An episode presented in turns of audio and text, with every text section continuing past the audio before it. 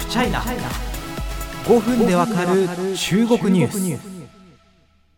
電気で走るバスというところでね、日本のシェアの7割を握っているという BYD の会見に行ってきたよというお話をしました。前回ですね日本でこんな戦略でやってますみたいなところでね、ま、ちょっとあの走りなんですけど、え、まとめさせていただきまして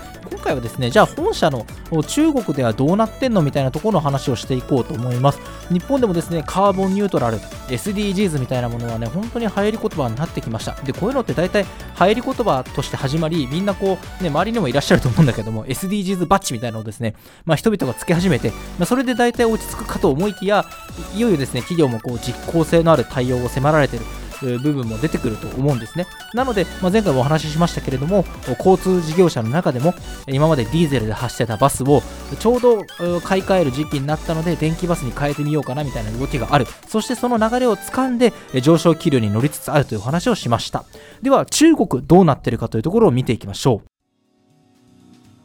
直近の動きではこの中国の BYD2021 年、まあ、12月期の決算が出てます。見ていきましょう。売上高前年比38%増だそうです。2161億元なんかすごい数になってますね。一方で純利益が28.1%減の30億元となってます。なんでかっていうとですね、これは原材料が高騰してるからっていうふうに考えるべきでしょうね。あの EV 用のですね、バッテリーに使われるレアメタルとかがですね、非常に高騰してるということがありました。あの日本の会見でもですね、やっぱり、原材料高とか、え、原油高というものを価格に転嫁せざるを得ない部分もあるよねみたいなお話もあったので、まあ、そういうところはあの中国にいようと日本にいようと影響というのは非常に大きいんだなというのを感じさせます。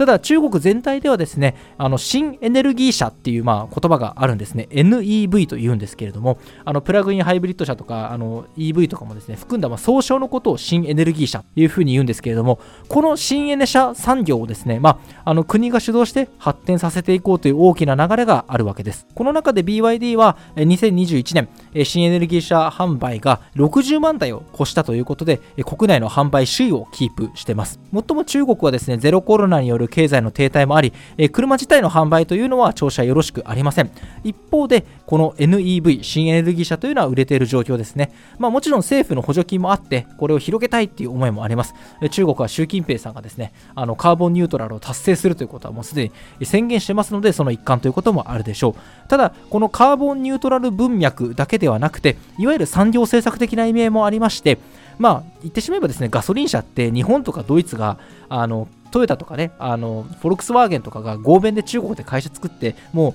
ううん十年前から市場を取ってるわけですよね。そういう意味で日本とかドイツメーカーに勝てないので、だったら新エネルギー車っていう新領域で中国の国産メーカーを中国市場で勝たせたいっていう思惑があるわけですよね。しかも EV というのはごめんなさい、私あのエンジニアではないから詳しくないんですけれども、あの部品点数も少なく、車自体の性能差っていうのはなかなか出にくいので、中に埋め込むソフトウェアでどれだけ差別化できるかっていうのが一つのポイントになるというところで、これだったら中国で育ってきた IT 企業がその強みを活かせるんじゃないかということで期待されている。そのために NEV もしっかり普及させていきましょうということになってるんだと思います。で特に BYD の場合、まあ、深センの、ね、スタートアップの街なんて言われますけど、深センの企業ということで、地元の政府とですね、うまくタッグを組んでいるのが特徴と言えるでしょう。BYD の発表によりますと、深セン市内でバス1万6000台以上、タクシーおよそ2万2000台、トラック、えー、およそ4000台をすでに電気化したということです。まあ、こういった動きもあって、深センではすでにこの新エネルギー車 NEV, NEV の普及率が30%を超えているということなんですね。一方で最近ちょっと問題も報道されてまして、えー、中国で建てたですね工場からの排ガスが問題とされているようです。えー、湖南省調査市、え刺激臭のある排ガスが放出され、え複数の子供が健康被害を訴えた、具体的なやつ、この鼻血を出しちゃったみたいなニュースがあって、これはウェイボーでも結構話題になってました。まあ、BYD とすれば、それは捏造であると。排ガスはちゃんと基準に沿ってるというふうに説明してるんですが、え日経新聞によれば、え香港株式市場で一時、え全営業費で、え10%以上株価を下げたというようなニュースも伝わっております。